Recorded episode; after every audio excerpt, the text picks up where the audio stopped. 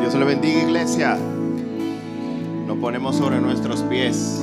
Bienvenido a la casa de Dios. Dile que está a tu lado, bienvenido a la casa de Dios.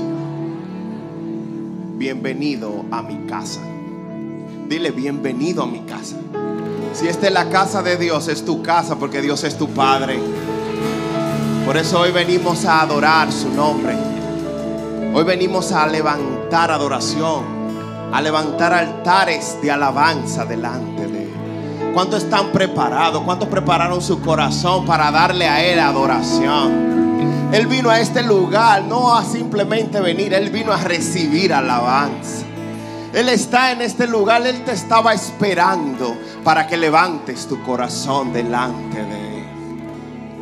Oh Padre, gracias te damos. Presentamos este tiempo. Presentamos la alabanza que vamos a levantar. Presentamos al grupo de adoración. Presentamos nuestros labios. Presentamos, Señor, oh, nuestra mente. En esta hora toma el control de este lugar. Y queremos, Señor, alabarte y adorarte porque tú lo mereces.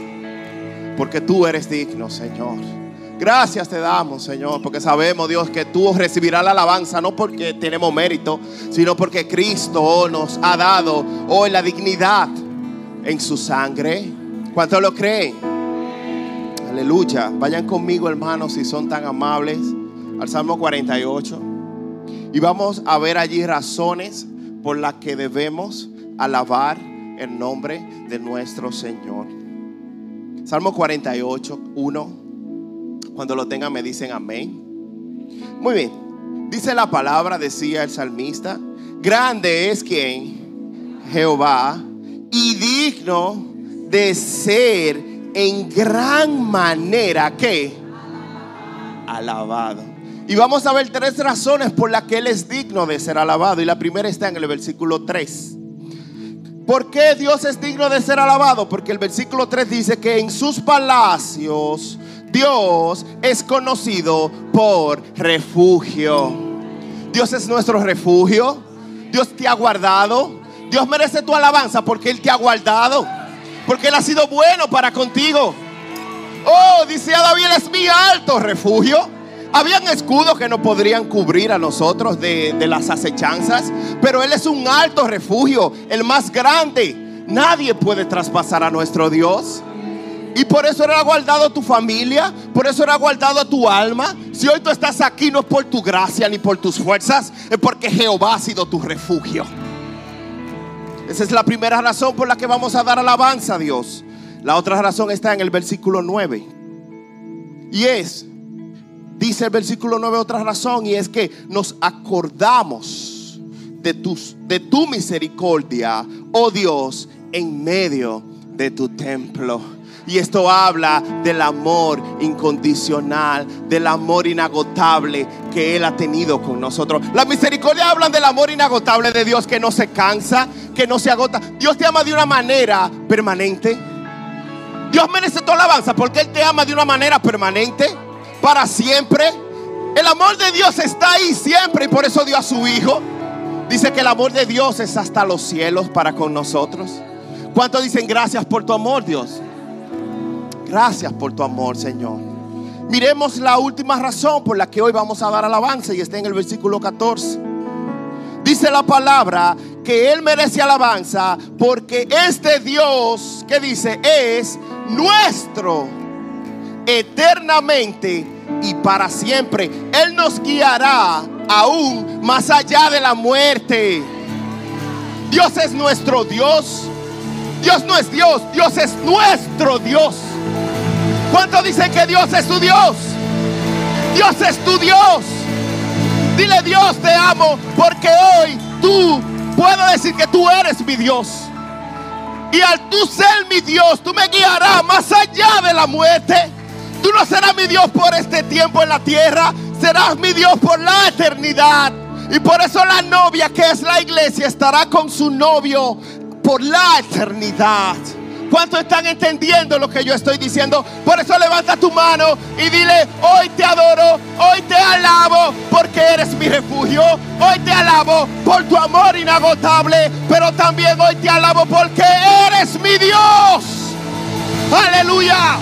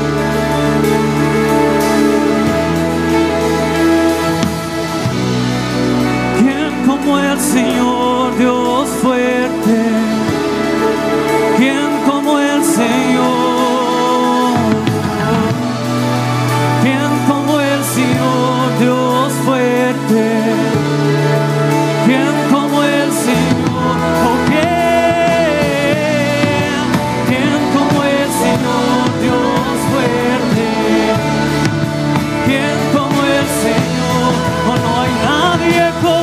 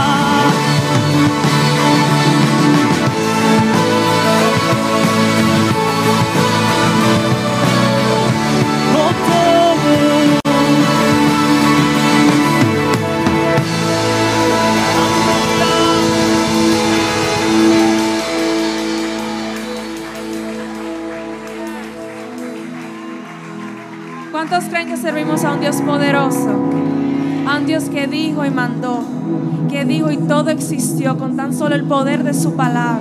A ese Dios adoramos esta mañana. Señor, a ti te bendecimos. Mira, las manos así.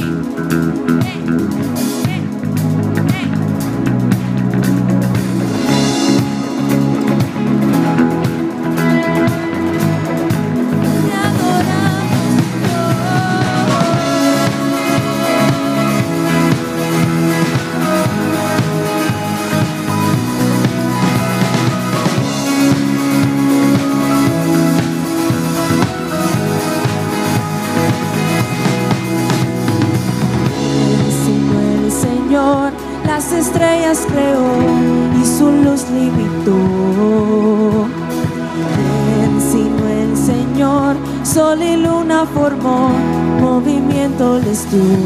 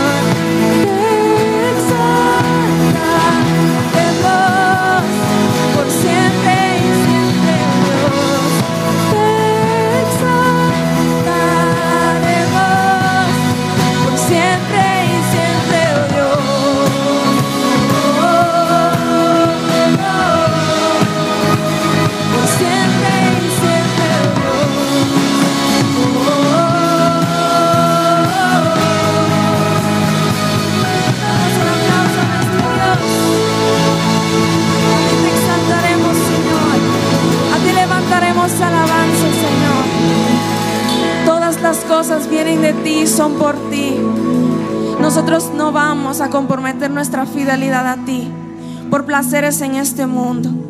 Todo ídolo lo derribamos delante de ti, Señor. Y te damos toda la gloria a ti. Porque de ti es la gloria. Tú mereces la suprema alabanza.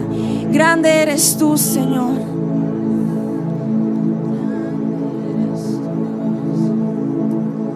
Es digno de toda adoración.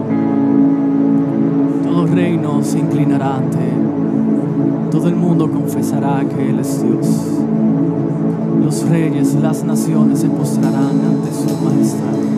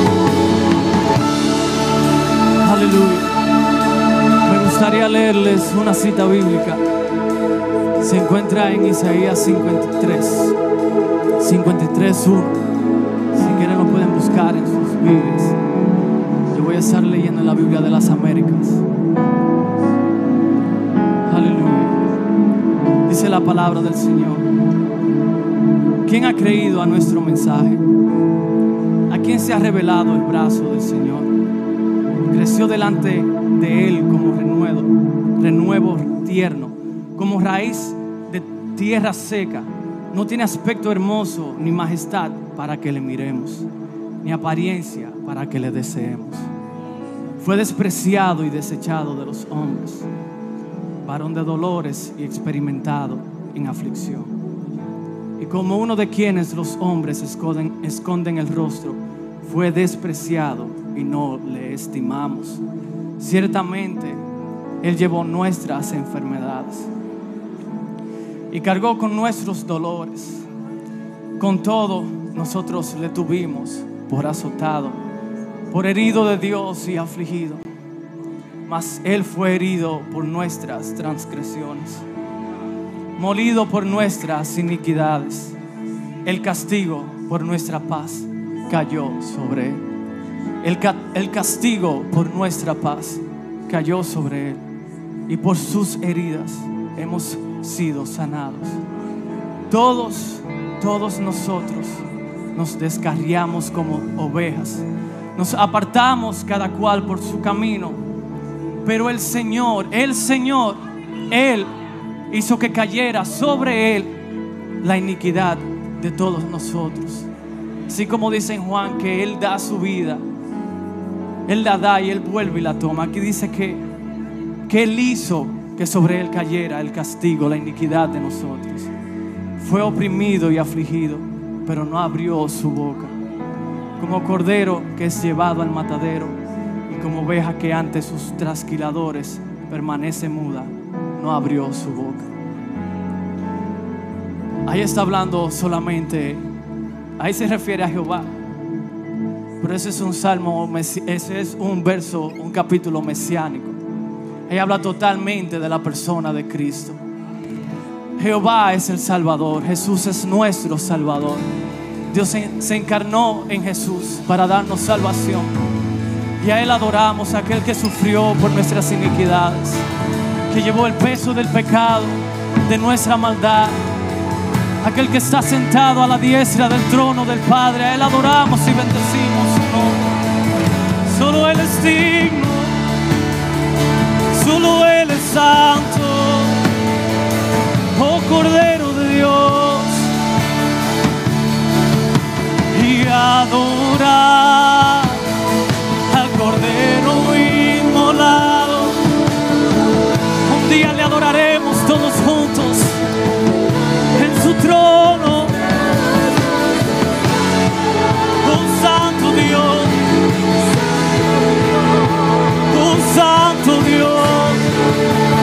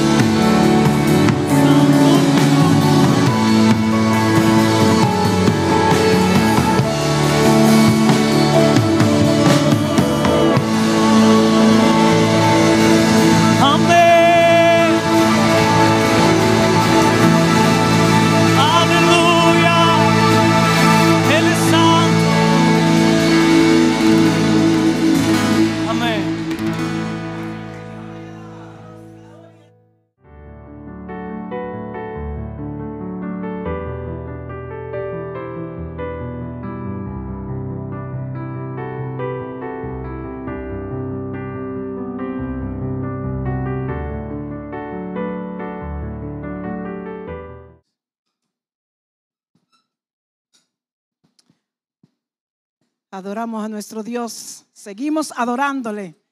Y este acto que continúa no va separado del primero. Estuvimos, estábamos adorando al Señor de una manera, cantando pues ahora vamos a adorar al Señor de otra forma. Y las dos son bíblicas, tienen respaldo en la Biblia. Así es que eh, vamos a hacer las cosas como el Señor lo ordena en su palabra y en el Salmo 96, versículo...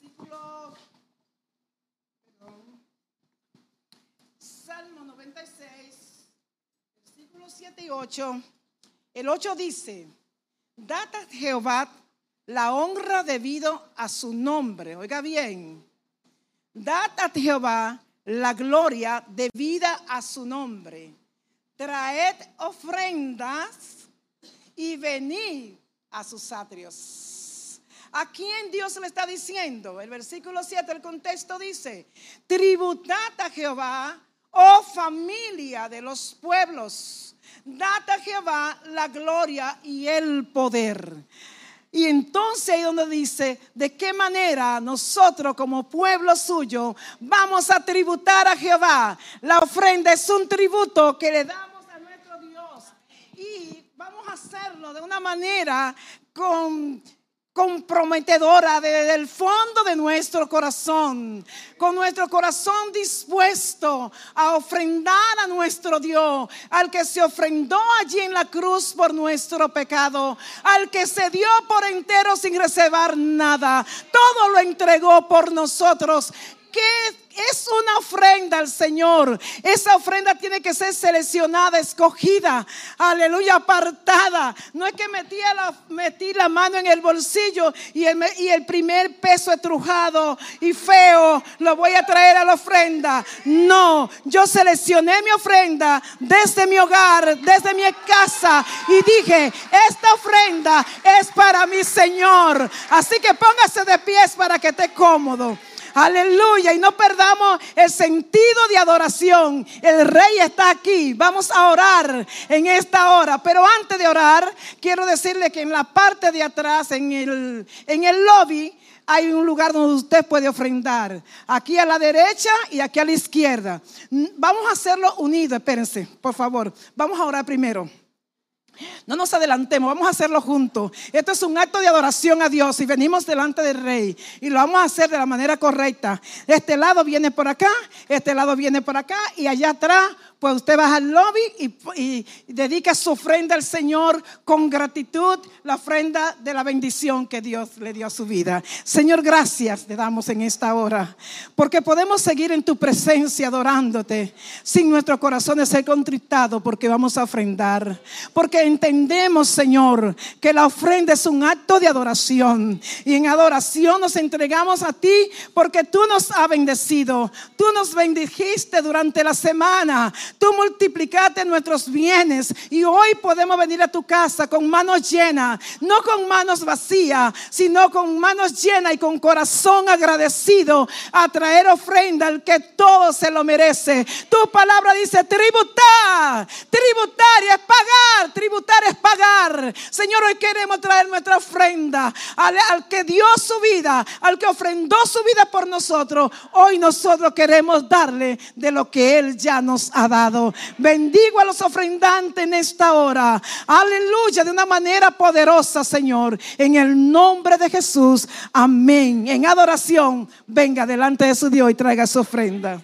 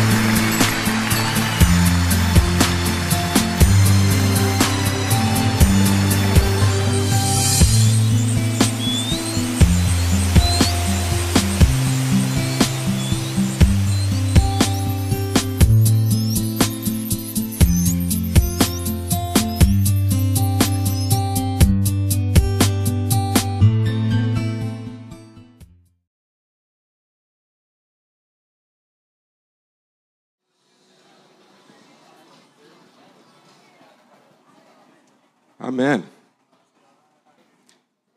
Dios le bendiga a todos. Amén.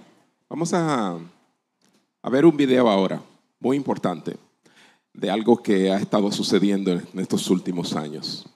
Vamos a verlo.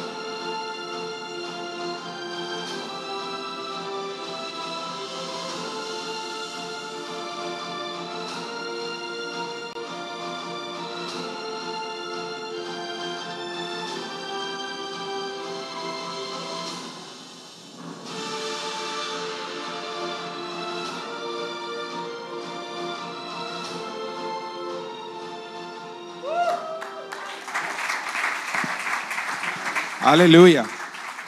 Somos una iglesia pequeña que Dios ha llamado a hacer una obra grande. Amén. Estamos construyéndole casa al Señor y estamos muy emocionados porque ya estamos casi, casi techando nuestro templo y queremos tomar estos minutitos para explicarles um, que eh, vamos a estar haciendo y también aprovechar y también poder hacer promesas para estos próximos meses para la realización de esta etapa. Yo voy a pedir que Miguel y el hermano Juan Santos, nuestro pastor Juan Santos, pasen por aquí y nos den una actualización para entonces nosotros prometer delante del Señor. Buenos días, iglesia. Dios le bendiga. Yo le voy a presentar rápidamente cómo quedó la etapa anterior a nivel económico.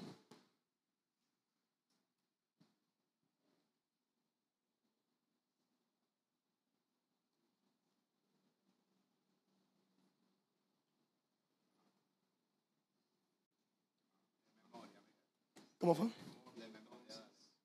Bueno, dice Tony que de memoria. Ok.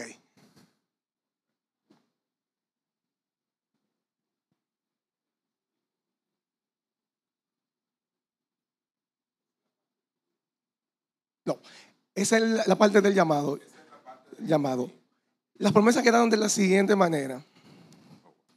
Hicimos un llamado por 4 millones de pesos y mm, podríamos decir que no llegamos a los 4 millones de pesos en promesas.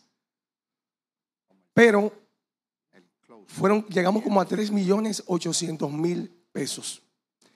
De eso recaudamos prácticamente 3 millones 300 mil pesos.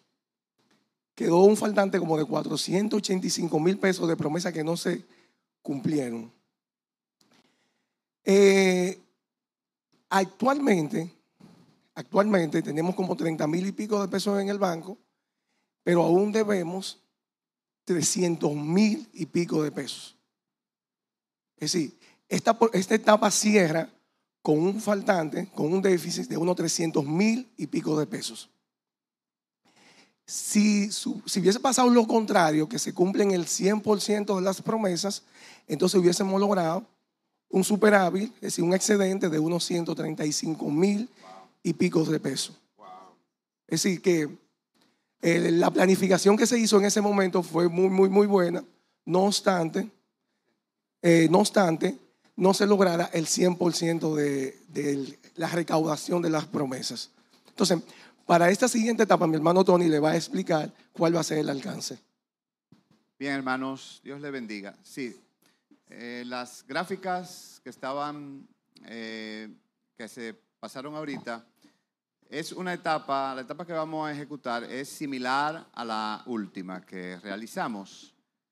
Y ah, si ponen las fotos, Wilfred, por favor, es exactamente lo que nosotros vamos a hacer en esta etapa. Recuérdense que los muros de este lado estaban vaciados quizá unos tres metros de altura y así lo encontramos y la etapa, la meta era, así lo encontramos, así está del otro lado, como está así ahora. Pero así comenzamos, comenzamos a subir los muros,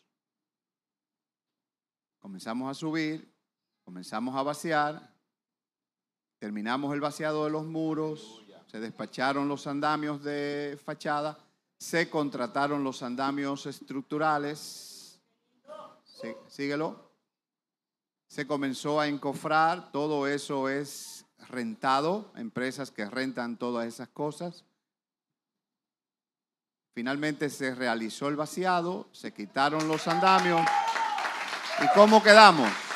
La siguiente gráfica nos muestra a dónde llegamos, Wilfred. ¿No hay otra más? Ya.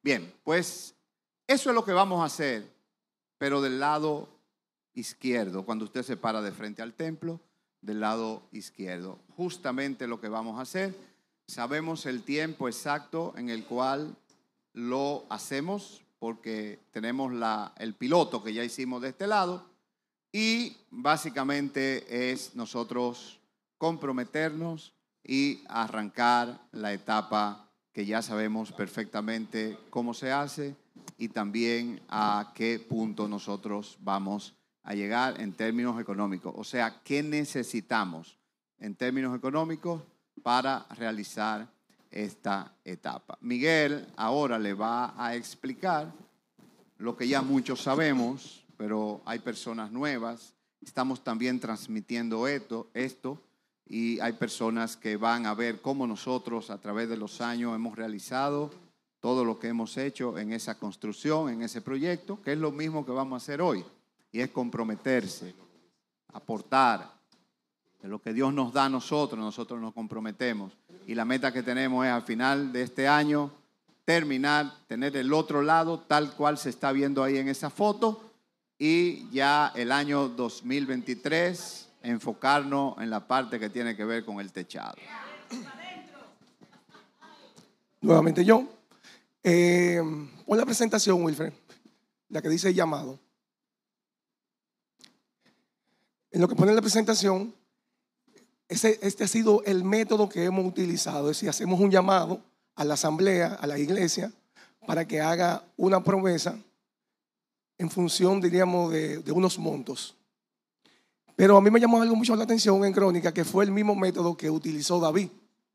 David cuando se iba a construir el templo, lo que hizo fue que hizo un llamado a la asamblea y la asamblea de manera voluntaria, entonces hizo promesas. Y fue la forma como se construyó el templo que Salomón construyó.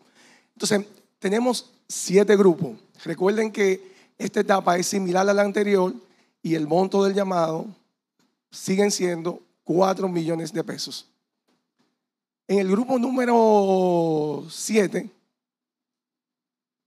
necesitamos 35 personas que se comprometan con 40 mil pesos, de las cuales tenemos 5 que ya están comprometidas.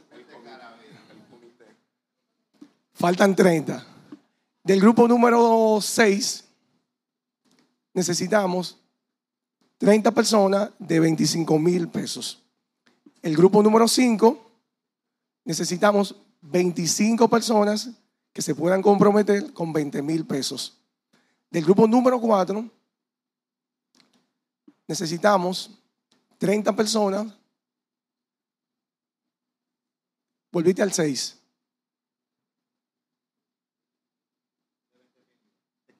Quince mil. Pero la cantidad no. En el grupo número 4 son 20 personas de a 15 mil pesos. En el grupo número 3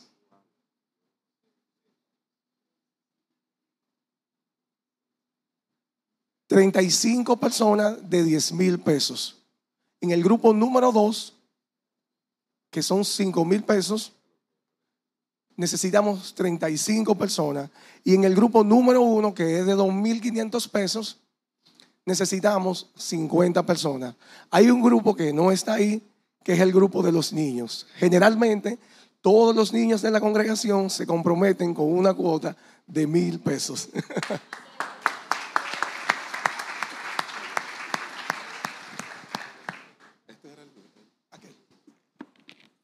Muy bien, hermanos. Ahora van a estar pasando a dejarle las tarjetitas. Si no fue que ya se la dejaron. Todavía no. Pues vamos.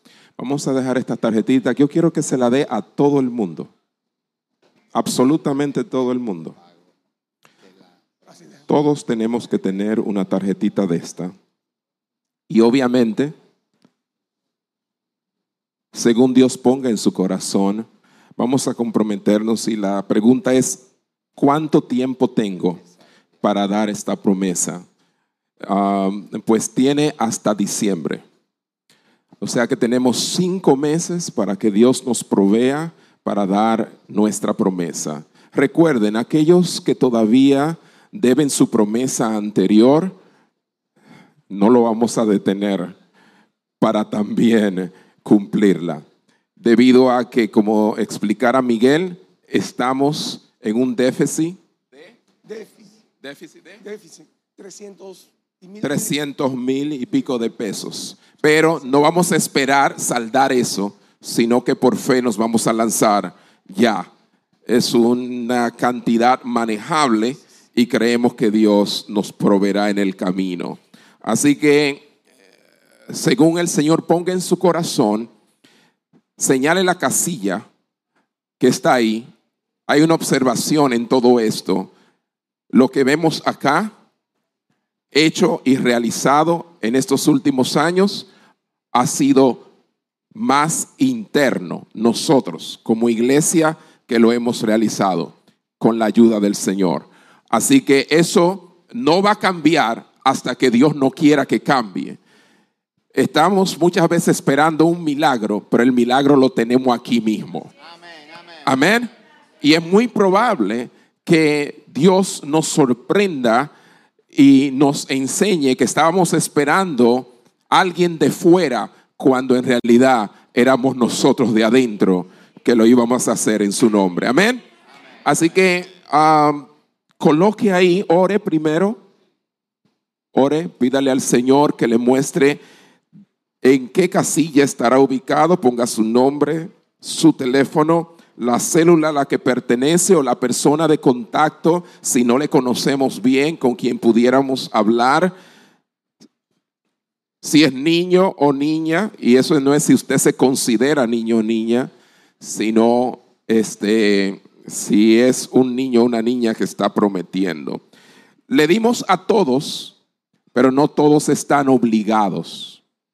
Ahora sí, si usted constantemente asiste a nuestra congregación y es parte nuestra y se alimenta acá y ha recibido de parte de Dios acá, pues entonces creo que debe tener algún nivel de compromiso para agradecerle a Dios el ministerio en el cual usted ha estado. Amén, hermanos. Así que rapidito llénenla porque vamos a cerrar ya el llamado. Y como dijera Miguel, tenemos unos números allí de personas que necesitamos para cada uno. Y déjeme decirlo, no deje esto para, para más luego. No se lo lleve a su casa. Pues si se lo lleva a su casa, entonces, algo que yo quiero pensarlo. Cuando viene a ver, lo piensa tanto que no lo hace. hágalo ahora. Y dígale, Señor, yo soy parte de esta congregación o quiero ser parte. y yo he sido bendecido acá. Señor, muéstrame cuánto es. El, número, la cantidad no importa. O sea, no estamos esperando que usted haga este, algo que no puede hacer, pero sí tenga fe en lo que va a hacer. Amén. Y también sea realista. Si no hay forma de que usted eh, eh, se anote en la número 7, pues no lo haga. ¿Verdad? Pero si puede y si cree que puede, pues entonces hágalo. Pero de ninguna manera este, busque, no buscamos impresionar a nadie. Así que sabemos que cada quien tiene sus situaciones y condiciones. y, y como le dije, esto es totalmente voluntario. Creemos en un milagro y ahora mismo está ocurriendo el milagro. Yo creo que el Señor este año nos colocará en la posición de que en enero estemos buscando la estrategia para techar, así como está techando el Bravo, así como está techando los chinos y así como están van a techar también el Jumbo y todos esos lugares, nosotros estamos en techadera también. Amén. Así que nada, algo más que ustedes quieren Yo agregar. quería decir, pastor, que es sumamente importante lo que usted señalaba de que no nos creemos expectativa de que yo puedo aportar 40 mil pesos. Mejor ponga mil pesos porque nosotros contamos con esos mil pesos. eh. Exacto, gracias. Gracias, Miguel. cuando nosotros hacemos la planificación, que vemos que decimos, tenemos promesa por 3 millones de pesos, bueno, decimos, nos falta un millón, y el comité entonces comienza a crear cosas para producir el millón. La forma, pero con lo que usted pone ahí, nosotros contamos. Exacto. Wow, qué bien. qué Nosotros bien contamos dicho. con los mil. Exacto. Nosotros contamos exactamente con lo que usted puso ahí. O sea que no nos estamos imaginando más de eso ni menos de eso. Y los compromisos son de eso. Y esta congregación, gracias al Señor, a través de todos estos años, hemos estado construyendo y estar en deuda de 300 mil pesos, eso no es nada. El Señor nos ha suplido una y otra vez a través de todos estos años para cubrir todas nuestras deudas y lo hará de nuevo. Y encima de eso, vamos a creer, hermano, que para diciembre vamos a saldarlo todo, quedar limpios para el año 2023. Amén. ¿Cuántos dicen amén? Le estaba diciendo, no esperen hasta diciembre o noviembre, porque mientras más rápido tengamos un monto inicial, vamos a arrancar. No quiera ver que esta semana que viene arranquemos. No, nosotros nos vamos a asegurar primero que vamos a tener con qué pagar a final de mes lo que cojamos en esta semana, dependiendo de cuánto entre. Y eso va a comenzar cuando en realidad debe comenzar, pero sí va a terminar. No le digo la fecha de comienzo, porque las promesas comienzan hoy, pero la fecha de final va a ser antes de diciembre. Amén. A eso de la primera semana, última semana de noviembre, primera semana de diciembre. Y vamos a tener ya nuestra etapa concluida y listos para techar nuestro Yo estoy emocionado, yo creo que vamos a ver un milagro. Este, creo que el Señor nos va a proveer esos cuatro millones de esta etapa, así como proveyó los 3 millones 700 mil de la etapa anterior y así como ha provisto todos los millones que ha provisto durante todos estos años. ¿Quiénes? Nosotros, con la ayuda de unos cuantos amigos. Ah, ¿estamos por las redes? Sí, estamos por las redes. Quiero decirle que dejamos abierto esto por si acaso. Yo no digo por si acaso, yo creo que también hay mucha gente en las redes que han estado siendo bendecidos por este ministerio que da- también debieran sentir el toque de Dios para aportar y ayudar a esta causa. Amén. Damos las gracias a un amigo que nos está viendo y le escribió a Miel, un amigo en común, y hizo un aporte de 10 mil pesos. Él Ok. lo está viendo por las redes. Ya comenzamos. Todavía nosotros no hemos dado un centavo y ya por las redes hay personas que han estado este, eh, conectados siempre al ministerio y ya hay un aporte de 10 mil pesos. Así que este, agradecemos al Señor por cada centavo que entre y creemos que así el Señor hará la obra. Dios le bendiga y Dios les guarde. Amén. Gracias, hermanos. Un aplauso al Señor. Ahora, hermanos, antes de prepararnos para la palabra, eh, vamos a llamar a nuestro hermano Trinidad, que nos va a, vamos a- nos va a deleitar con, con una alabanza al Señor. Y así sirve también para tranquilizarnos y preparar nuestro corazón para lo que viene. Recuérdense que hoy se sigue, hoy se sigue la serie de que tenemos que adorar como se adora en el cielo. Amén. Y si hay alguien que adora como se adora en el cielo cantando, es Trinidad. Así que Trini, pasa por aquí. Aleluya. Sí, Señor. Aleluya. Te adoramos, Señor. Te bendecimos.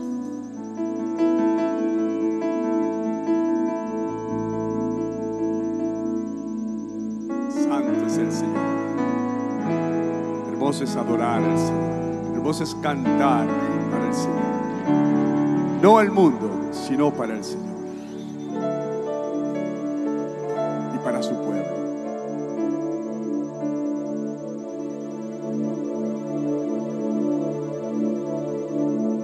Hablaste tú y cada cosa fue creada.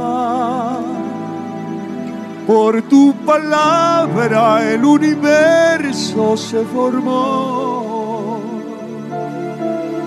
En el jardín pusiste al hombre y su pareja con sentimientos de bondad compasión. Señor de gloria eterna, de proeza sin cesar, de rodillas hoy me postro ante tu altar.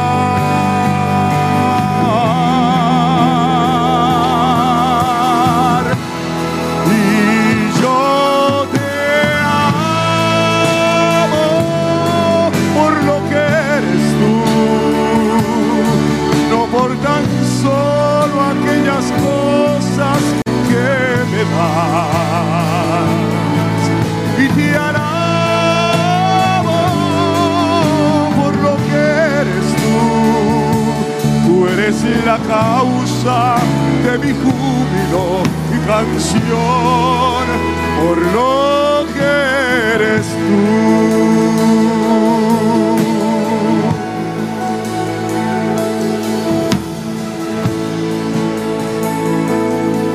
Dio la promesa concebida en una virgen.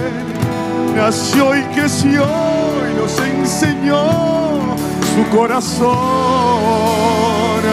Mostró su amor eterno a un crucificado y aún a la muerte y al sepulcro dominó. Señor de cielo y tierra, de proeza sin cesar,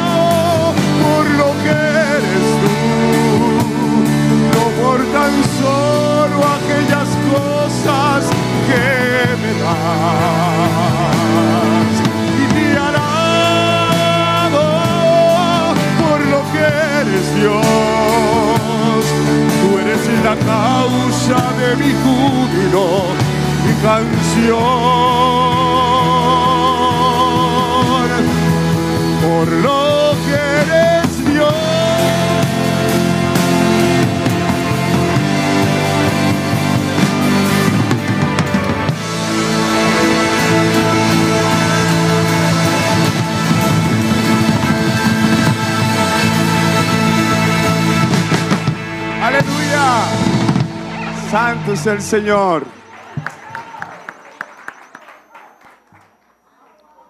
Aleluya.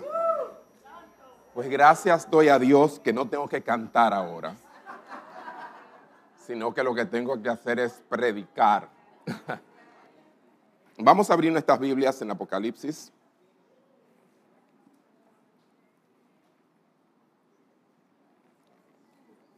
Capítulo 5.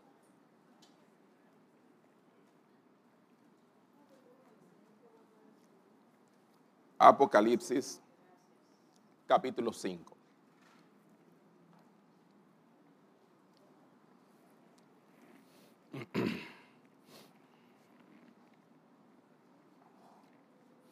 Hoy continuamos la serie Adora a Dios como se adora en el cielo. Y es la escena número 2. ¿Cuántos estuvieron en la escena número 1? Pues hoy continuamos en la escena número 2. Apocalipsis capítulo 5, versículos 8 al 10. Dice, y cuando hubo tomado el libro, los cuatro seres vivientes y los veinticuatro ancianos se postraron delante del Cordero. Todos tenían arpas y copas de oro llenas de incienso, que son las oraciones de los santos. Y cantaban un nuevo cántico, diciendo, digno eres de tomar el libro y de abrir sus sellos, porque tú fuiste inmolado y con tu sangre nos has redimido para Dios de todo linaje y lengua y pueblo y nación, y nos has hecho para nuestro Dios reyes y sacerdotes, y reinaremos sobre la tierra. ¿Cuántos dicen amén? Vamos a cerrar nuestros ojos y orar.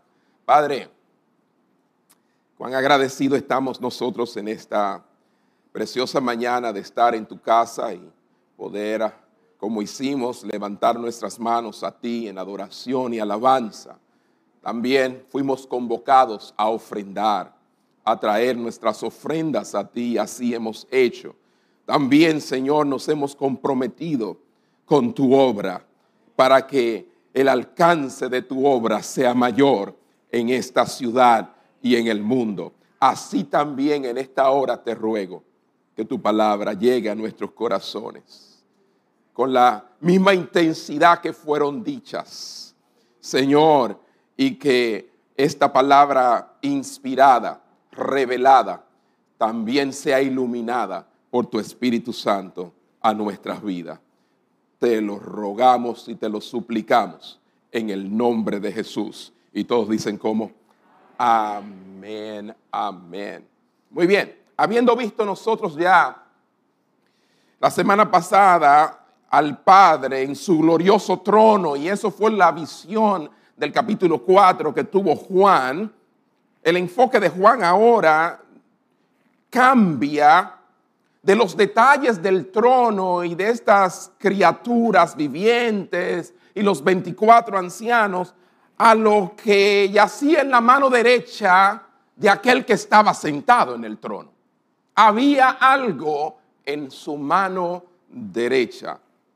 Y el versículo que nosotros leímos el versículo 8 comienza hablando de un libro. Y cuando hubo tomado el libro, ¿de qué libro está hablando? Bueno, el versículo 1 de ese mismo capítulo nos habla claramente al respecto. Y dice, y vi en la mano derecha del que estaba sentado en el trono un libro.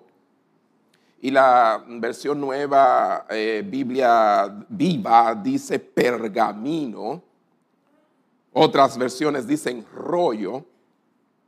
Un libro escrito por dentro y por fuera, sellado con siete sellos. Y ahí es que la gente se espanta. Comienza a decir, pero yo no entiendo. ¿Qué será lo que está diciendo? Y por eso muchos huyen del libro de Apocalipsis. Y nosotros nos hemos embarcado en el libro de Apocalipsis para presentar cómo se adora en el cielo en siete escenas de Apocalipsis. Son siete episodios, siete escenas, siete mensajes. Y este es el número dos, no se pierda los próximos cinco. Oye bien, ¿qué es esto de un pergamino o un libro que está sellado con siete sellos y está en la mano derecha de Dios? Daniel nos arroja un poco de luz sobre este libro cuando y su contenido cuando él también tiene una visión similar en el Antiguo Testamento y vemos cómo el Antiguo y el Nuevo se unen, son una misma cosa. Hoy hay muchos que eh, dicen, no, no, porque el Antiguo ya pasó, estamos en el Nuevo. No, estamos en la Biblia. El mismo Dios del Antiguo, el mismo Dios del Nuevo. Es toda una misma cosa, o si no leas Hebreos, para que ustedes puedan ver la unidad de las escrituras desde Génesis hasta Apocalipsis. Daniel capítulo 12, versículo 4. Vayan allá si son tan amables conmigo. Por favor, el profeta Daniel, capítulo 4, perdón, 12, versículo 4. Dice, pero tú, Daniel, cierra las palabras y sella el libro hasta el tiempo del fin. O sea que este libro está sellado hasta el tiempo del fin. Y precisamente Apocalipsis habla de un libro sellado. Y el contexto de Apocalipsis es el tiempo del fin. Continúa diciendo, muchos correrán de aquí para allá y la ciencia aumentará. Y eso es lo que estamos viendo, hermanos. Un correr de aquí para allá, una facilidad de transporte, comunicación, etcétera. Y aparte de eso, hemos visto cómo la ciencia ha aumentado de manera increíble en estos últimos 50 años. Todo lo que indica esto es que nos acercamos cada día más a ese momento. Fíjense, en el versículo 8 de ese mismo capítulo de Daniel, capítulo 12, versículo 8 y 9, entonces él dice, y yo oí, mas no entendí. Dije, Señor mío, ¿cuál será el fin de estas cosas? O sea, ¿cómo terminará esto? Él respondió, anda, Daniel, pues estas palabras, ¿qué dice? Están cerradas y selladas. Y vuelve y se lo repite, hasta el tiempo del fin. El desenlace final se sabrá cuando este libro sellado sea abierto. Amén. Y ese es el escenario en el cual nos encontramos. El comentarista Barclay, hablando de este pergamino, de este libro, dice Daniel que la, voluntad de Dios está allí, su arreglo final de los asuntos del universo. Eso es lo que está registrado allí. El libro no solo es un registro, dice él, de la obra de Dios en los últimos días, sino que también juega un papel, pero muy preponderante, importante para lo que es el completar el plan de Dios para la humanidad. Muchos creen que Él no está en control, que Dios no está en control. ¿Eh? Pero sabemos muy bien que Putin no está en control, que Biden no está en control. Sabemos muy bien que el mismo presidente nuestro, Abinader no está en control. Que hay uno sentado en el trono que está en control. Y tiene, dice, un libro, pergamino, rollo en su mano. Y es que de algún modo lo que nos está indicando es que la apertura de este libro va a reivindicar a Dios. Sí, reivindicar a Dios, ya que todo lo que va a ocurrir va a conducir al juicio de Dios sobre sus enemigos. Porque Dios tiene enemigos. Y todo aquel que no crea en su palabra no es amigo de Dios. No crea lo que Él dijo. Entonces, claramente hay enemigos de la cruz de Cristo, como dijera Pablo en una ocasión, que se rebelan con lo que ha sido revelado. Claramente nos habla de juicio este libro, pero también va a poner en marcha, hermanos, una serie de actividades que finalmente van a poner fin al día de salvación. Porque es en ese mismo momento terminará toda posibilidad de salvación. Hermanos, el versículo 2 y el versículo 3 del libro de Apocalipsis, capítulo 5, vayamos allá de nuevo, capítulo 5, versículos 2 y 3. Y vi a un ángel ¿Qué fue lo que vio? Un ángel. Estamos en la visión apocalíptica y él está viendo ahora, cambia su mirada y ve un ángel fuerte que pregonaba a gran voz. ¿Quién es digno de abrir el libro y desatar su sello? Hace un desafío, una pregunta. ¿Quién es digno de desatar sus sellos, abrir el libro. Y eso es lo que escucha Juan en ese momento. Por lo tanto, el que abra estos sellos debe ser digno de llevar a cabo lo que dice ahí. Repito, la pregunta del ángel que él pregona a alta voz y es un desafío para cualquiera que fuera digno, pues es porque el que es digno debe ser alguien que pueda llevar a cabo los juicios que hay escritos en ese libro el acontecimiento. Y si ustedes han leído Apocalipsis, se darán cuenta que a partir del capítulo 5, entonces comienzan a desatarse los sellos y comienzan a caer los juicios sobre la tierra. Amén. Y si no lo cree, si no cree que eso será una realidad, pídele al Señor que le abra los ojos. Porque si usted pide justicia, por cosas terrenales. Dios hará justicia por cosas más importantes que cualquier cosa que nosotros podamos pedir justicia.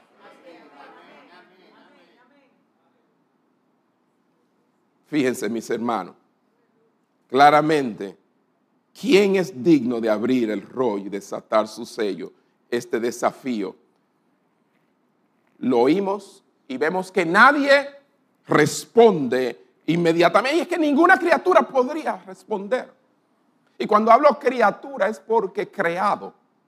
Ningún ser creado puede responder a esto. Nadie es digno de juzgar. ¿Cómo? ¿Cómo va a ser?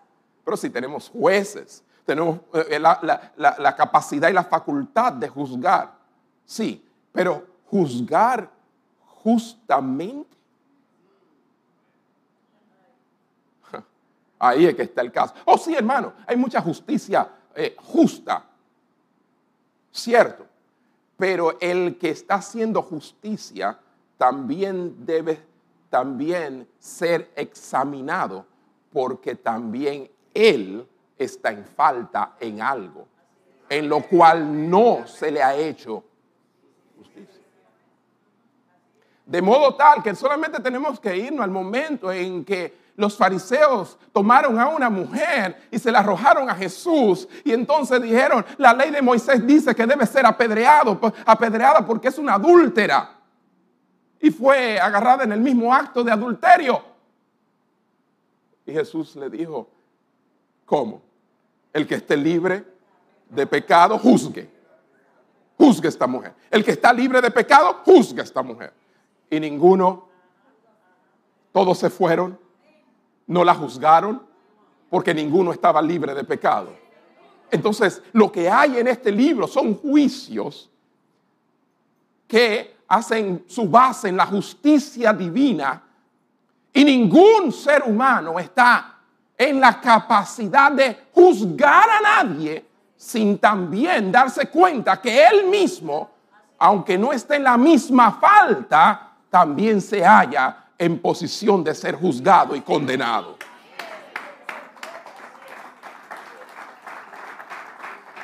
Entonces, debido a que nadie es digno de juzgar, nadie es digno de vengarse, pero por eso es que Dios mismo dice, la venganza es mía.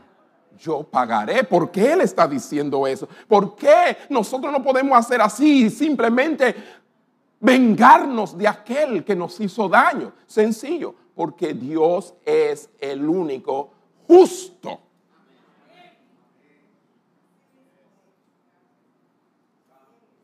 Nadie es digno de vengarse, de hacer justicia. Y todo esto para que en última instancia la justicia termine manteniéndose. Y solo se mantiene si, un, si, aparece uno sin pecado que pueda efectuar justicia. Y eso es lo que hallamos en este capítulo. El libro debe abrirse. El libro debe abrirse. Yo repito, el libro debe abrirse.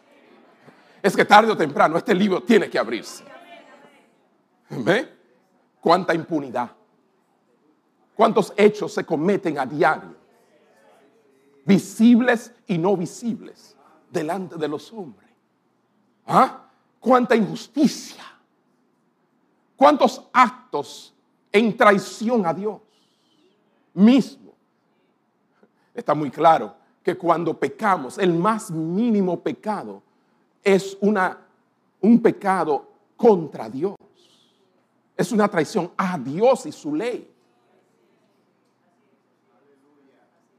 El hijo pródigo lo tenía muy claro cuando dijo, he pecado contra el cielo y contra ti. Primero contra el cielo, antes de nosotros pecar contra el hombre, hemos pecado contra Dios. Toda palabra, toda ofensa, todo lo que hagamos contra el ser humano, lo hemos hecho primero contra Dios. ¿Cómo va a ser? No, no es que tú no puedes divorciar a Dios de sus criaturas. Son creadas por Él, igual como tú fuiste creado por Él. Son sus hijos por creación. Lo que hacemos contra los hijos de Él por creación, lo hemos hecho a Él mismo. Hello. Entonces nos hallamos, hermanos, con una serie de actos que por eso el libro debe abrirse. Diga conmigo, el libro debe abrirse. Si se quiere corregir todo mal, debe abrirse. Si se quiere hacer justicia, y hay siempre un clamor, que se haga justicia. Que se haga justicia. La gente clama. Uno prende el, televisor y lo que se oye eso. ¿Qué es lo que usted quiere? Que se haga justicia. Pero déjeme decirle, ¿realmente quedamos satisfechos cuando se hace justicia? Ay, no. Le pueden cantar 10, 20, 30, 40, 50, la vida entera y aquí hay una pérdida. Lo queremos mejor muerto por ese delito. Y entonces, si, si, si, muere así como fácil, no, no, no, no, yo quiero que quede como carbonizado. Y ella es como que gracias a Dios que tú no y yo no somos Dios.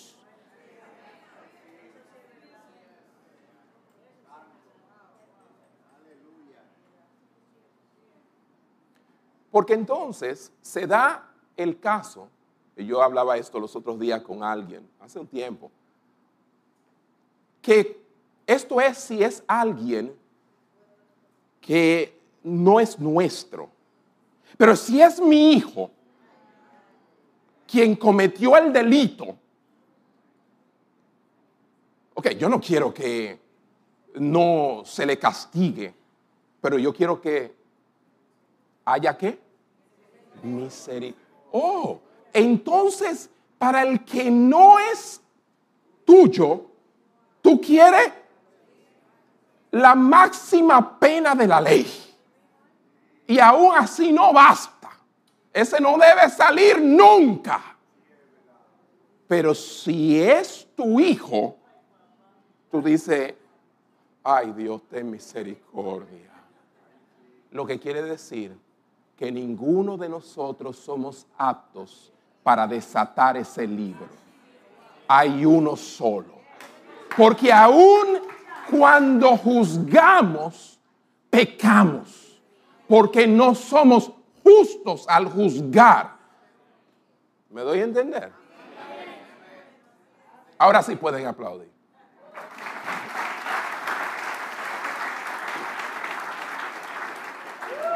Eso está claro ahí. No hay. Sin embargo, no hay nadie sin pecado, nadie es digno de juzgar. Y entonces, todo esto impresiona tanto porque nadie sale al frente inmediatamente a abrir el libro. Y Juan en el versículo 4, vayamos de nuevo, Apocalipsis capítulo 5, versículo 4. Después de decir en el versículo 3, y ninguno, ni en el cielo, ni en la tierra, ni debajo de la tierra, podía abrir el libro. Y dice, ni aún mirarlo. Y el versículo 4, entonces Juan dice, y lloraba yo mucho, porque no se había hallado a ninguno digno de abrir el libro, ni de leerlo, ni de mirarlo. Qué interesante. Juan llora desconsoladamente. Llora mucho. Hermanos, entiendo que este lloro y este gemir de Juan, número uno es por su propia pecaminosidad. Sí. Primero se mira a él, así como también Isaías en su visión de la santidad de Dios y, ese llamado tan tremendo, primero clamó y pidió por él primero. Porque todo aquel que está en la presencia de Dios primero se mira a sí mismo antes de mirar a otro. Y Juan lloró al mirar que él estaba allí, se hizo un llamado y él no era apto para tomar el libro reconocía su pecaminosidad, cosa que muchos de nosotros tenemos que reconocer y arrepentirnos, humillarnos diariamente, hermanos, delante de Dios. No soy apto, no soy bueno, lo suficiente bueno para juzgar al mundo. Sí, porque el desatar el libro y tomarlo en la mano era el derecho de también ejecutar los juicios allí establecidos. Y él entendía que su pecado, estamos hablando de Juan, ¿de quién? El que se recostaba al pecho de Jesús, de Juan, que escribió el, el Evangelio de Juan y sus tres cartas. Estamos hablando de Juan, quien vio la visión apocalíptica en la isla de Pasmo. Él mismo que escribe que Dios lo sube. Le dijo, ven acá, sube y mira lo que va a suceder. Estamos hablando, esto sucedió hace dos mil años. Los otros días. Sí, y es algo que se ha de cumplir. Lo creemos. Juan llora por su propia pecaminosidad, pero también por la pecaminosidad de toda la especie humana.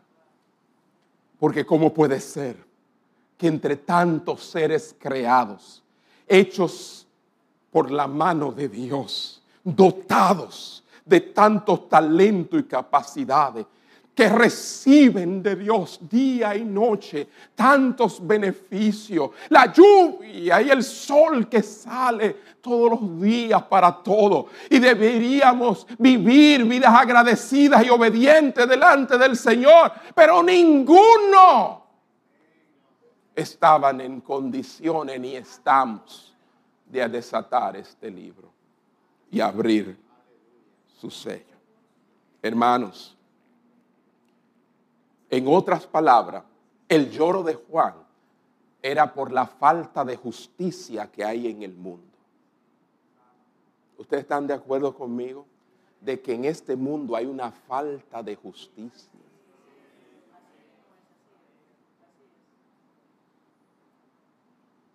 Donde el pobre es oprimido, donde el rico y el lavador de es exaltado y se le dan premios y reconocimientos.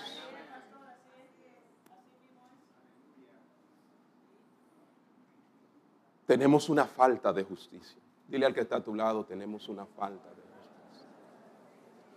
Y lo grande es que ninguno somos competentes para efectuar la justicia que se necesita en este mundo. Ay, porque todo el mundo quiere candidatearse. Yo voy a resolver los problemas. Yo sí voy a hacer.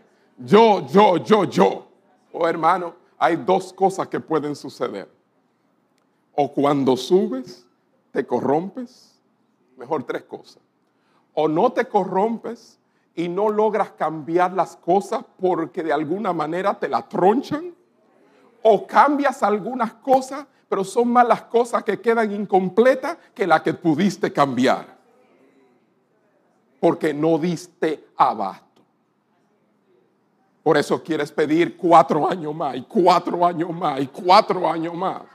Y te muere y todavía seguimos igual. Porque en este mundo hay una falta de justicia. Perdonen que suene tan fatalista. ¿Quiere decir eso, hermano, que yo no tengo que eh, procurar este, eh, que las cosas cambien en este mundo? Claro que sí. Obviamente, haz todo lo que tú puedas, pero consciente de que hay una falta de justicia. Y no te vas a decepcionar. Y si quieres ser muy recto, cuando, cuando viene a ver, te quitan la vida. Porque son más los que quieren hacer lo malo que lo que quieren hacer lo bueno. Pero bueno, el lloro es por su pecaminosidad, el lloro es por la pecaminosidad de la especie humana y el lloro es sencillamente por esa falta de justicia. Alguien por encima del orden creado, oigan bien, de los seres creados debe determinar el curso de la historia Solo Dios puede desarrollar este plan. Y es desarrollado en la eternidad, donde hay uno que es escogido para aquellos que están falta de justicia. Este es el único que puede abrir el libro y desatar su sello. Cuando dicen amén. Entonces, vemos que en el versículo 5 dice, y uno de los ancianos me dijo, no llores. Oh, qué consuelo. Aleluya. ¿A cuántos Dios le ha cambiado su lamento en baile? No llores. No llores. Hay alguien justo y quizás tú te sientas así como que, qué injusta es la vida. Un día será justa. Oh sí. Y esperamos que ahora sea aplicada la justicia divina sobre tu vida para que ese día, cuando Él envíe sus juicios justos, tú hayas escapado de ellos. Oye, hay alguien que es digno. Dice el versículo 5, y uno de los ancianos, ¿se acuerdan de los ancianos? Los 24 ancianos, uno de ellos me dijo, no llores, he aquí que el león de la tribu de Judá, la raíz de David, ha vencido para abrir el libro y desatar sus sellos. Ah, esas son buenas nuevas. Ese es el Evangelio, hermano. El Evangelio no es solo un código moral. no es un portarme bien. No es un ahora yo ando buscando de Dios. El Evangelio es entender que hay un plan de salvación, pero también de justicia divina que se está llevando a cabo por etapas. Y esto que estamos viendo aquí es la última etapa. Para concluir, hay un miembro, pero este miembro es de la raza humana. Interesante. Aunque yo dije que tenía que estar por encima del orden de los seres creados, es increado, pero nació en un pesebre. Se hizo como nosotros, semejante a nosotros, pero sin pecado. Claramente el anciano le llama de una manera muy singular el león de la tribu de Judá. Dígalo conmigo, el león de la tribu de Judá. The Lion of Judah, dicen los gringos. Yes, the Lion of Judah, el león de Judá. ¿Qué título? ¿Qué más gráfico para describir a este personaje? A esta persona que es digno. Todavía es que no dice el nombre. Dice, no llore, porque hay uno. Es el león de la tribu de Judá. ¿Y a quién se estará refiriendo? Primeramente, lo que tenemos que ver es que cuando habla de león, los leones son poderosos peligrosos y majestuosos. Tienen una aureola de, de, realeza. El león, cuando uno lo ve, uno cree que es un rey. ¿Eh? Como cuando te ven a ti y a mí. Dicen, este tiene que ser de, de la realeza. Es más, yo vine de Royal, de, de Blue, ¿verdad? Eh, eh, eh, azul, royal. Eh, la realeza. Así, hermanos, es el león un símbolo de realeza y es porque claramente nuestro Cristo es el rey de reyes y señor de señores. Amén. Eso es Él. Ahora bien, ¿Cómo es esto de que Él es el león de la tribu de Judá? Pues si nos vamos a Génesis capítulo 49, óigame, ¿y de Apocalipsis es posible brincar al Génesis? Pues claro que sí. Esto es un solo libro. Esto es un solo. Claro que sí. Génesis capítulo 49. Donde Jacob está dando sus últimas palabras a sus hijos antes de morir. Y comienza a hablar de cada uno de ellos de manera profética. Y en su discurso a todos sus hijos como patriarca, entonces se dirige al cuarto de sus hijos, Judá. Y le dice, Judá, esto es lo que va a ocurrir contigo y con tu descendiente te alabarán tus hermanos. ¿Tú ves todos estos que están aquí?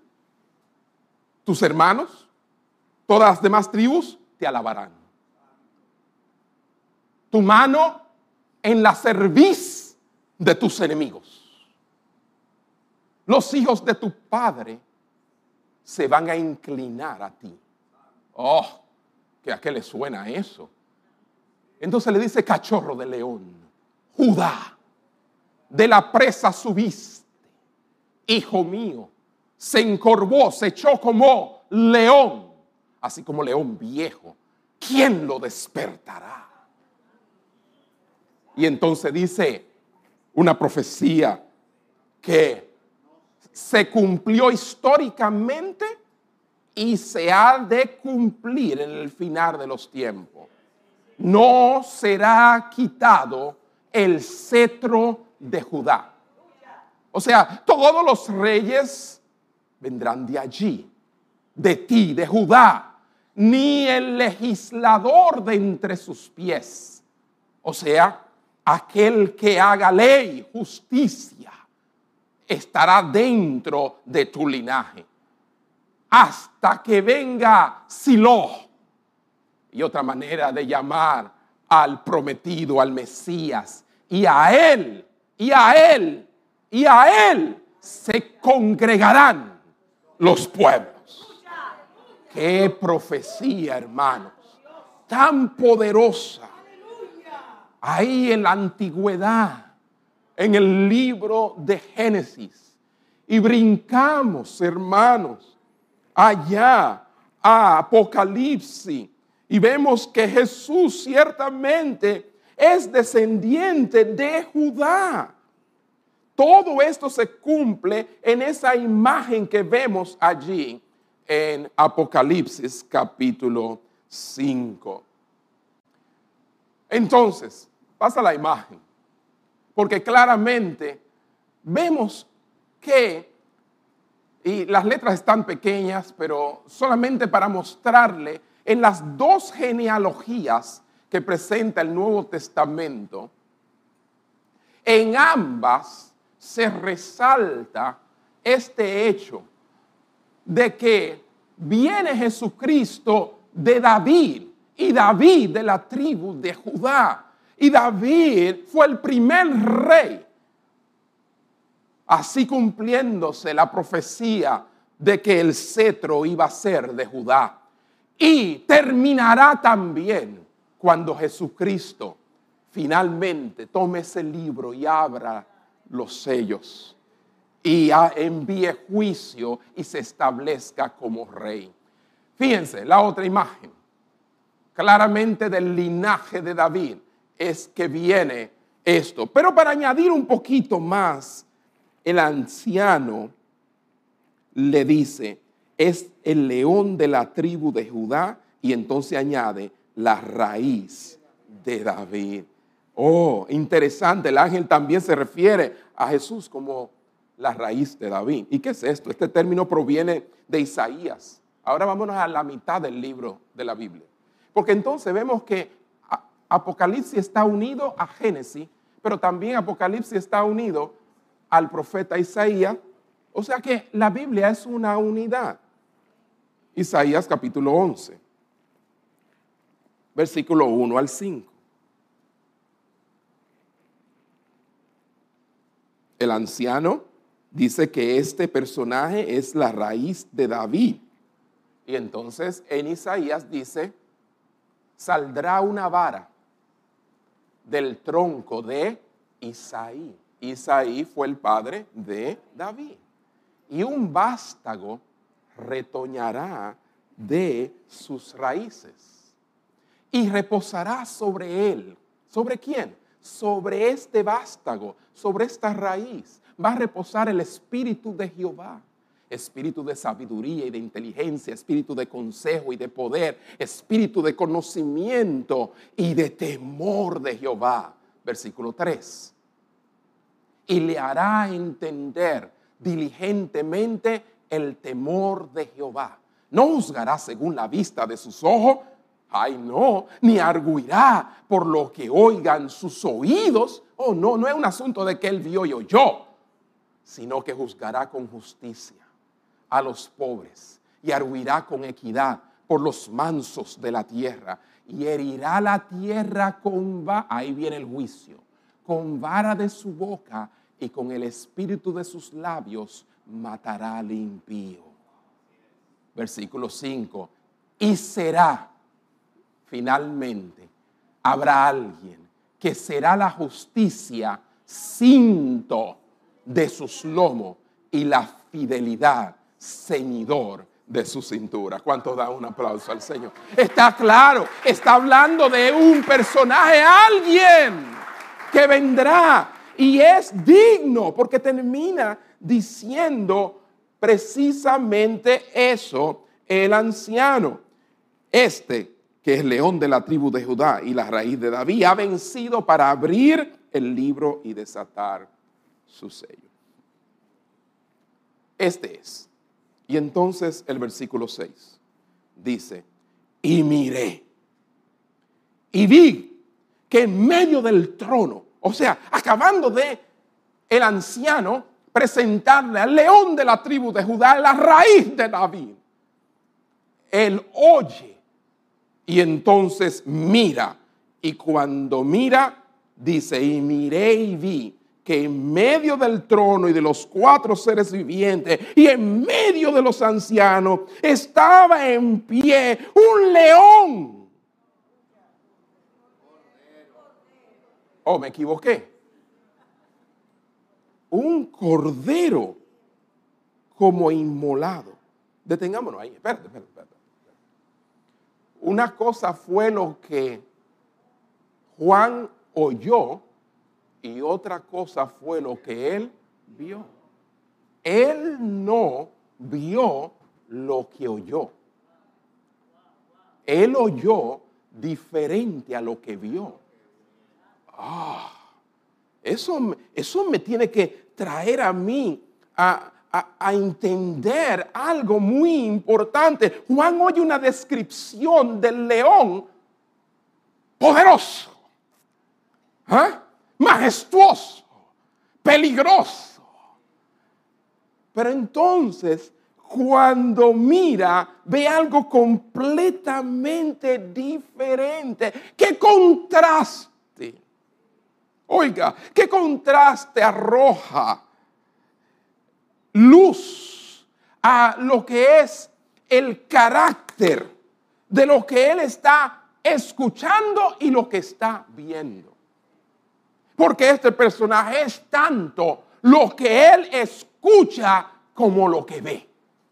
No es que no es lo que él escucha, sí, porque el ángel, perdón, el anciano le dice, es el león de la tribu de Judá, la raíz de David.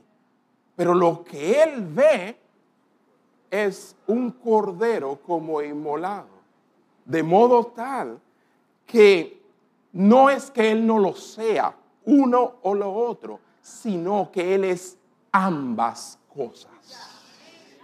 Que para entenderlo, para poder adentrarnos en el carácter de esta persona, debemos verlo. ¿Y qué complejo es este carácter?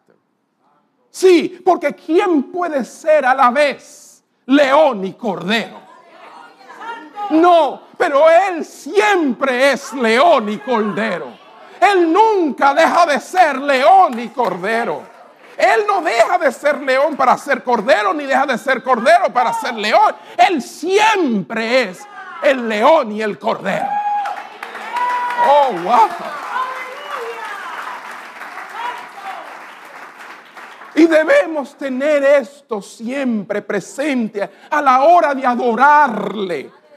Oh hermano, a la hora de exaltar su nombre no podemos de ninguna manera adorarlo como león y olvidarnos de que Él es un cordero. Como tampoco adorar al Cordero Santo y olvidarnos de su realeza, de su poderosa majestad y grandeza, de que Él es un león. Juan no ve el león, sino que ve al cordero. Hay casi 200 referencias en las escrituras a los corderos. La mayoría se refieren a corderos ofrecidos en sacrificio. O sea que cuando se hablaba de los corderos generalmente estaban atados a lo que tiene que ver con el sacrificio. La más importante de estas referencia la leyó mi hermano David en la adoración. Isaías 53, versículo 7. Vayan allá conmigo, por favor. Isaías 53, 7.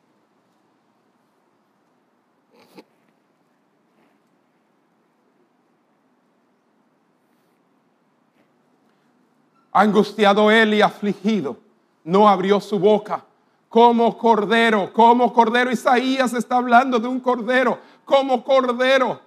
Está hablando de la persona de Jesús, una profecía 500 años antes de Jesús nacer. Como cordero fue llevado al matadero y como oveja delante de sus trasquiladores enmudeció y no abrió su boca. Habla del siervo sufriente que muere por su pueblo. ¿Por qué? ¿Por qué? Versículo 6, que también se le dio lectura. Isaías 53, versículo 6, donde dice, todos nos descarriamos como ovejas, cada cual se apartó por su camino, pero Jehová cargó en él, en quien, en el cordero, en esa oveja que él preparó, el pecado de todos nosotros. Ah. Y es por eso que Juan, cuando por primera vez lo vio, sus palabras, Juan el Bautista dijo, he aquí el Cordero de Dios que quita el pecado del mundo. Estamos frente al Cordero, Jehová cargó en él el pecado de nosotros. El pecado requiere juicio. Diga conmigo, el pecado requiere juicio. Dios le dijo a Adán en el huerto, el día que pecare, ese día morirás. No comas del árbol de la ciencia del bien y del mal. Hubo una sentencia. El hombre está sujeto a esa sentencia desde que nace. Hay que hacer justicia.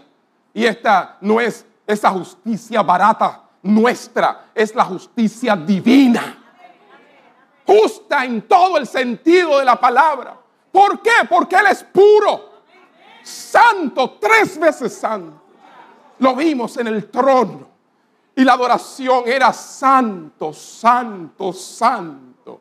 La misma adoración del profeta Isaías cuando lo vio allí en su trono, alto y sublime, donde sus faldas llenaban el templo. Hermano, estamos claros entonces que hay que ejecutar justicia, pero Dios proporciona el cordero, el sustituto, un cordero, para que entonces mi pecado y el tuyo pueda ser puesto sobre este cordero. Este es Dios, puro, santo, limpio.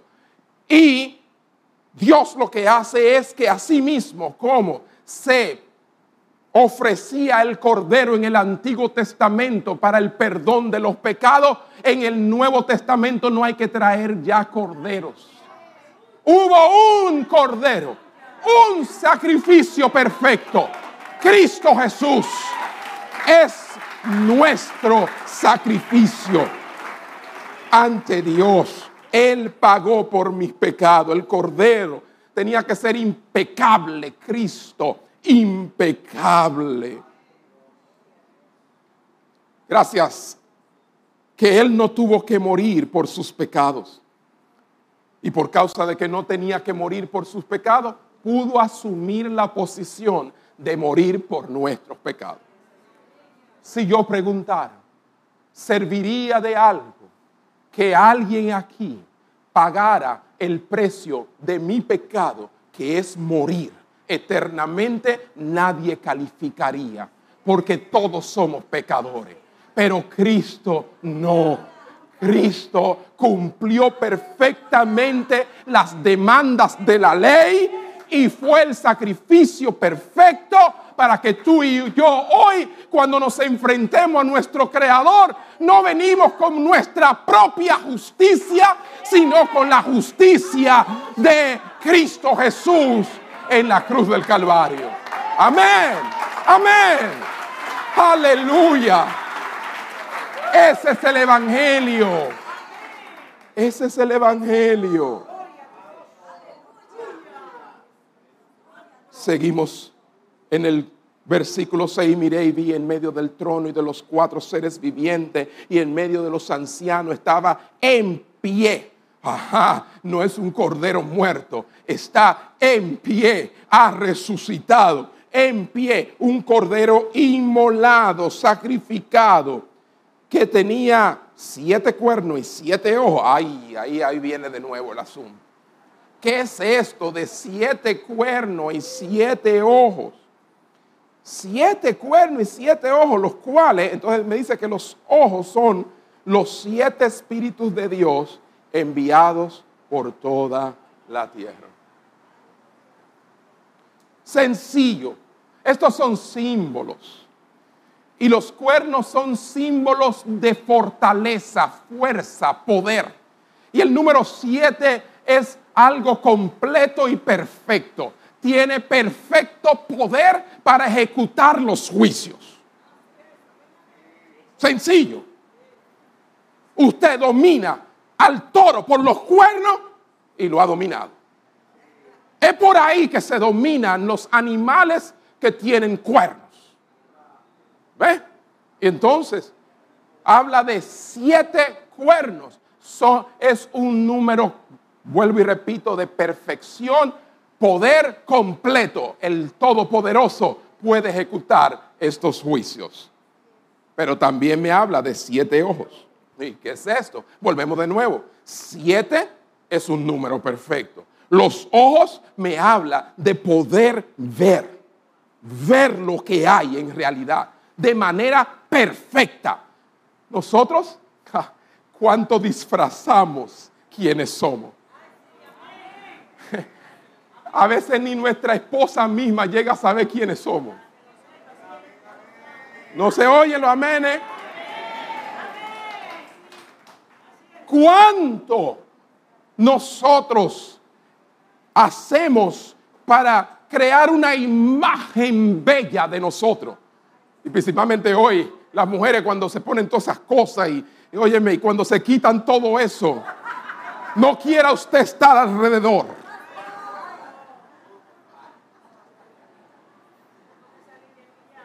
Pero ¿y por qué tú mejor no duermes así como estaba durante el día?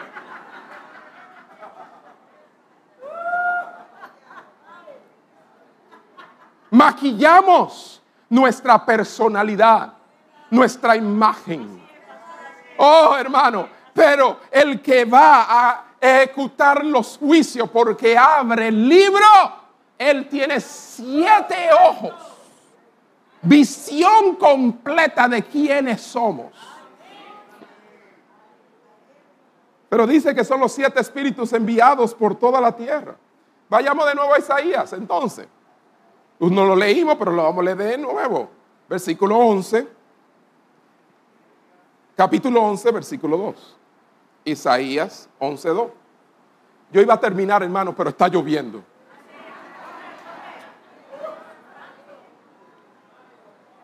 Parece que Dios quiere que usted termine de escuchar esto. Mandó una lluvia muy propicia, apropiada. Este es nuestro regalo, padres. Recíbanlo. De parte del Padre.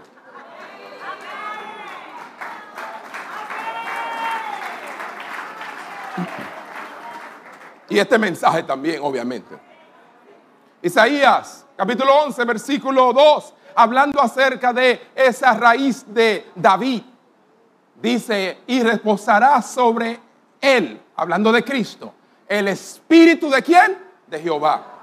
Así titula el libro de Isaías, el espíritu que reposa sobre este Cristo. El Espíritu de Jehová. Uno, el Espíritu de sabiduría. Dos, el Espíritu de inteligencia. Tres, el Espíritu de consejo. Cuatro, el Espíritu de poder. Cinco, el Espíritu de conocimiento. Seis, el Espíritu de temor. Siete.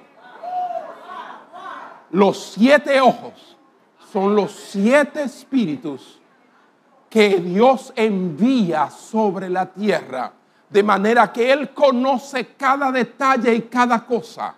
Y este cordero inmolado, el león de la tribu de Judá, tiene la capacidad y el poder porque tiene siete cuernos, pero también no se va a equivocar porque tiene siete ojos, que son los siete espíritus de Dios, que puede mirar y juzgar sin equivocarse de manera justa.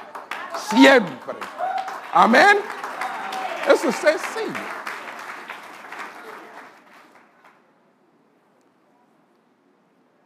Fíjense, mis hermanos. Así que para ver a Jesús plenamente, para verlo en toda su complejidad, necesitamos verlo como león y como cordero. Nunca olvide eso. León y cordero.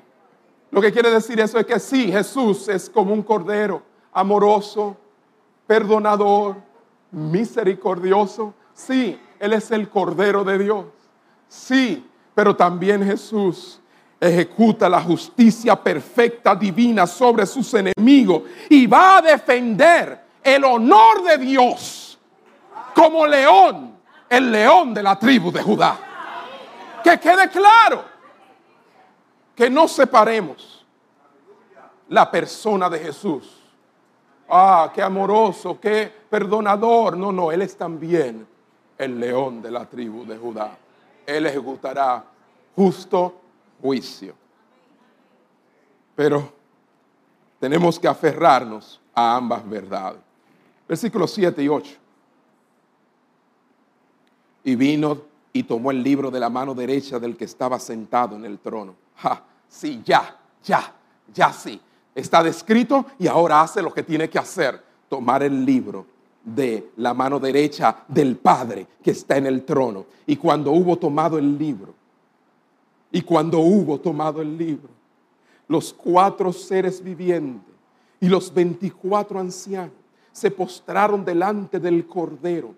Y ahora sí entendemos bien el asunto. Todos tenían arpa y copas de oro llenas de incienso, que son las oraciones de los santos. El Cordero toma en ese momento el libro y vemos cómo inmediatamente estos seres angelicales y los ancianos se postran y parece como que quienes comienzan a cantar fueran todos, pero no. Veamos el cántico para darnos cuenta. Dice, y cantaban un nuevo cántico. Un nuevo, y cuando dice un nuevo cántico, es nuevo nuevo, nuevecito. Sí, nuevo. La canción es sobre la redención, hermanos. La canción que cantan los ancianos es una nueva canción que no se había escuchado antes en el cielo.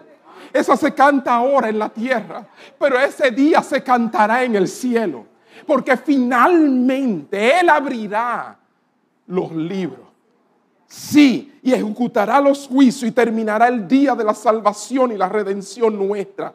Se canta con motivo para entronizar al Cordero triunfante. Dios está de acuerdo. Aleluya. ¿Cuántos dicen amén? Dios está de acuerdo. Oh hermano. Oh hermano. Fíjense. Esta alabanza que vamos a ver para cerrar, que va desde el versículo 9 hasta el 13, esta alabanza es diferente a la de Apocalipsis 4.11 que nosotros vimos. La de Apocalipsis 4.11, vayan allá, dice, Señor, y está adorando al que está en el trono sentado, al Padre. Señor, digno eres de recibir la gloria y la honra el poder, porque tú creaste todas las cosas y por tu voluntad existen y fueron creadas. Fue una adoración que tenía que ver con la creación. Esta no es una adoración de creación, sino de redención. ¿Están escuchando? Y es porque lo primero que tiene que hacer todo ser humano es reconocerlo como creador que es la revelación general, natural. Él hizo todas estas cosas para que nadie tenga excusa y pueda ver todo y decir, hay un Dios que Él quiere conmigo. Ahí así que comienza todo. Pero no, lo que hicimos no, fue que nos hicimos necio. Profesando ser sabio, nos hicimos necio, comenzamos a adorar a la criatura antes que al creador. Y hay artistas y deportistas que reciben más alabanza de la gente que el mismo Dios. Hello.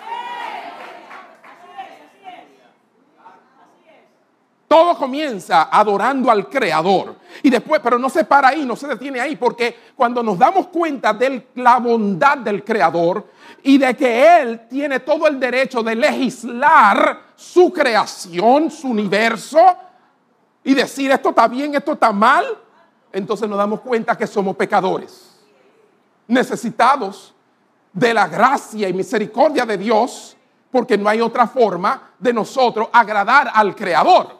¿Están dándose cuenta cómo es? Entonces ahí es que viene la necesidad de redención, de ser comprado de nuevo, porque le pertenecemos a otro amo. Y ahora cuando venimos al Señor, entonces hemos sido comprados por Él. Pero espérense, nos estamos adelantando un poquito. Entonces es la obra de redención. Veamos.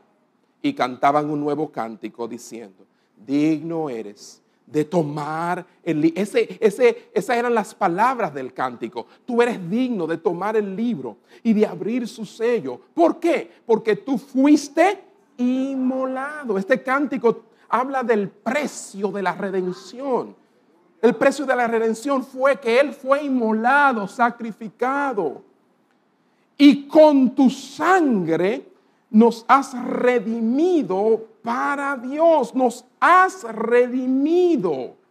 Oh hermano, está hablando entonces de que quienes están cantando no son los seres vivientes, sino los 24 ancianos, que representan, como hablamos la semana antepasada, toda la iglesia del Antiguo y el Nuevo Testamento, redimidos para nuestro Dios. ¿verdad? Y dice más, y con tu sangre, hablándonos del precio que se pagó, el pago fue con sangre. Nos has redimido para Dios. Y nos dice, ¿para quién? El destino, el propósito para Dios. Y dice, de toda lengua y linaje y lengua y pueblo y nación. Lo que quiere decir eso, el alcance de esto el alcance de esta redención. Esto no es de un grupito. Esto no es para los judíos. Esto no es para un grupito allá o acá. Esto es para todo aquel que cree. Amén. La canción tiene un resultado final, pues dices, y nos has hecho para nuestro Dios reyes y sacerdote y reinaremos sobre la tierra. Precioso. Y al terminar esa canción, que era el cántico nuevo, dice que Juan miró y miré y oí la voz de muchos ángeles alrededor del trono. Ah, se llenó eso de ángeles. Muchos ángeles alrededor del trono y alrededor de los seres vivientes y alrededor de los 24 ancianos. Y su número era millones de millones. Algo espectacular, hermano. Millones de millones. Ahora millones de ángeles cantan una segunda canción en alabanza al que es digno, al Cordero. Y decían a gran voz. Ahí los 24 ancianos se callaron. Ahí los, los seres vivientes se callaron. Y dice que los ángeles decían a gran voz, el Cordero que fue inmolado es digno de tomar el poder, las riquezas, la sabiduría, la fortaleza, la honra, la gloria y la alabanza. Y si ustedes son, que sean un poquito observadores, se darán cuenta que es una alabanza perfecta. ¿Por qué es perfecta?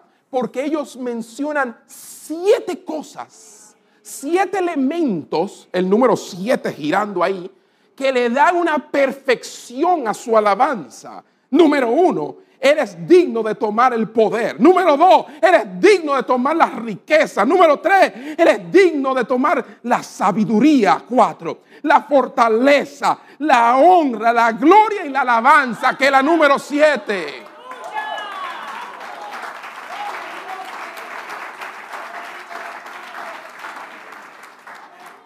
Mientras estemos en este mundo, nuestra alabanza será imperfecta. Sí, porque alguna de esas cosas nosotros vamos a querer robárnosla. Ay, sí, todo el poder para sanarme, pero riqueza. mm. Mi bolsillo. Ay, no, no, toda la riqueza no. Todo el poder sí. Ay, sí, yo necesito sabiduría. Y dame sabiduría, Señor, dame sabiduría. Sí. Esa es la manera en que nosotros alabamos imperfectamente. Pero ese día todo será Él, para Él. Y entonces entra en la última de las alabanzas. Ahora entonces dice, y a todo lo creado que está en el cielo y sobre la tierra, y debajo de la tierra y en el mar, y a todas las cosas que en ellos hay, oí decir, oh, espérate, espérate. Los seres vivientes, su canción. Los 24 ancianos, su canción. Se unen y entonces cantan. Pero también entonces escuchamos millones de ángeles cantando un cántico. Pero ahora viene todo lo creado en el cielo, en la tierra y debajo de la tierra, adorando al Cordero. Y los oyó decir al que está sentado en el trono. Ahora viene otra cosa interesante. Ahora la adoración es para el que está sentado en el trono, pero también para el Cordero. Para ambos sea la alabanza, la honra, la gloria y el poder por los siglos de los siglos. Y ahí concluye la escena de la adoración celestial. O sea que esta canción es cantada por cada criatura, cosa creada en el cielo, en la tierra y en las profundidades más misteriosas. Esta adoración está dirigida al, a Dios Padre y Dios Hijo, a ambos. Y aquí vemos la divinidad de Cristo. Porque ¿cómo tú puedes adorar a Dios y adorar a una criatura que le queda al lado? No, porque no es una criatura, también es Dios. Es uno solo, Dios Padre, Dios Hijo y los siete espíritus. Perfecto, el Espíritu Santo eh, allí. Y están todos en el mismo trono sentados, como dice la palabra. Esto me trae a la última porción, que solo la voy a leer, de Filipenses capítulo 2, versículos 6 y 11. Donde al 11, 2 del 6 al 11, donde dice Pablo, el cual, está hablando de Cristo, el cual, siendo en forma de Dios, no estimó el ser igual a Dios como cosa a que aferrarse, sino que se despojó a sí mismo, tomando forma de siervo, hecho semejante a los hombres, y estando en condición de hombre, se humilló a sí mismo, haciéndose obediente hasta la muerte y muerte de cruz. Por lo cual Dios también le exaltó hasta lo sumo y le dio un nombre que es sobre todo nombre para que en el nombre de Jesús, y aquí es que viene el cumplimiento en Apocalipsis de lo que profetizó Pablo en Filipenses, para que en el nombre de Jesús se doble toda rodilla de los que están en los cielos, seres vivientes, 24 ancianos, millones de ángeles, y en la tierra, y debajo de la tierra, y toda lengua confiese que Jesucristo es el Señor para gloria de Dios Padre. Aleluya. Aleluya.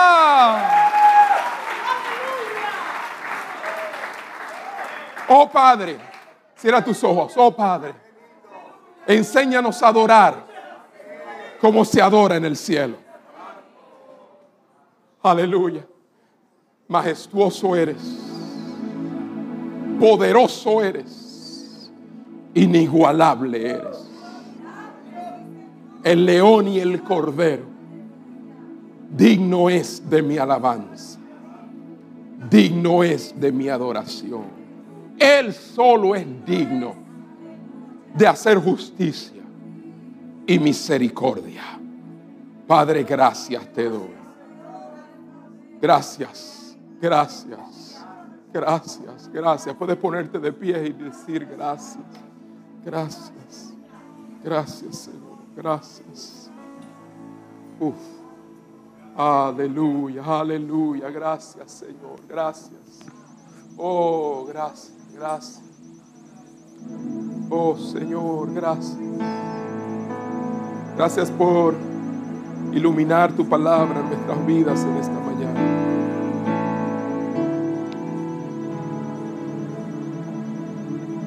Gracias por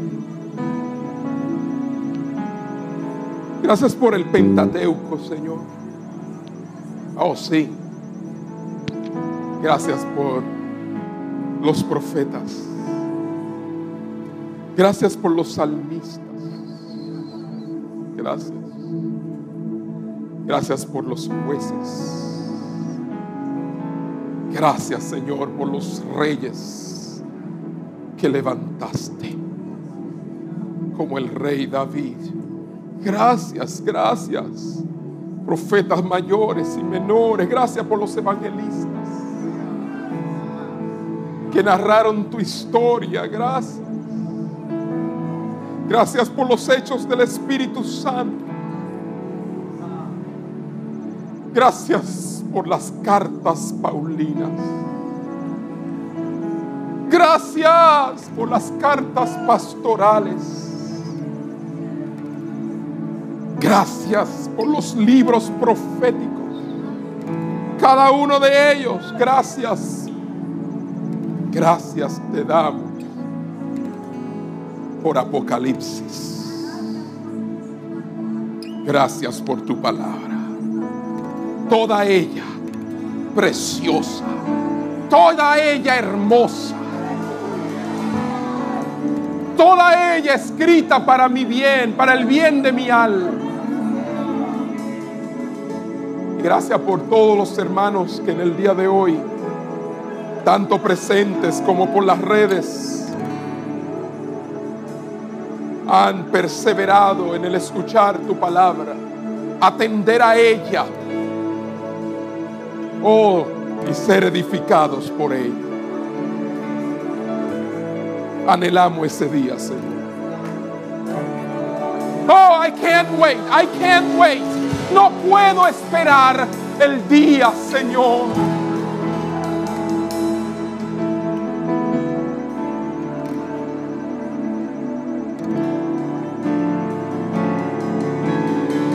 Cuando dejaremos lo temporal y efímero y pasajero y entraremos a una eternidad sin fin. Donde conoceremos nuestro amado, el que ha amado nuestra alma y el que ama mi alma. Oh, te esperamos, Señor, te esperamos. Y anhelamos tu venida. Oh Señor, acércanos cada día más a ti. Oh Señor, y que podamos ver cuán cerca está el desenlace final de estas cosas. Oh, gracias. Uh.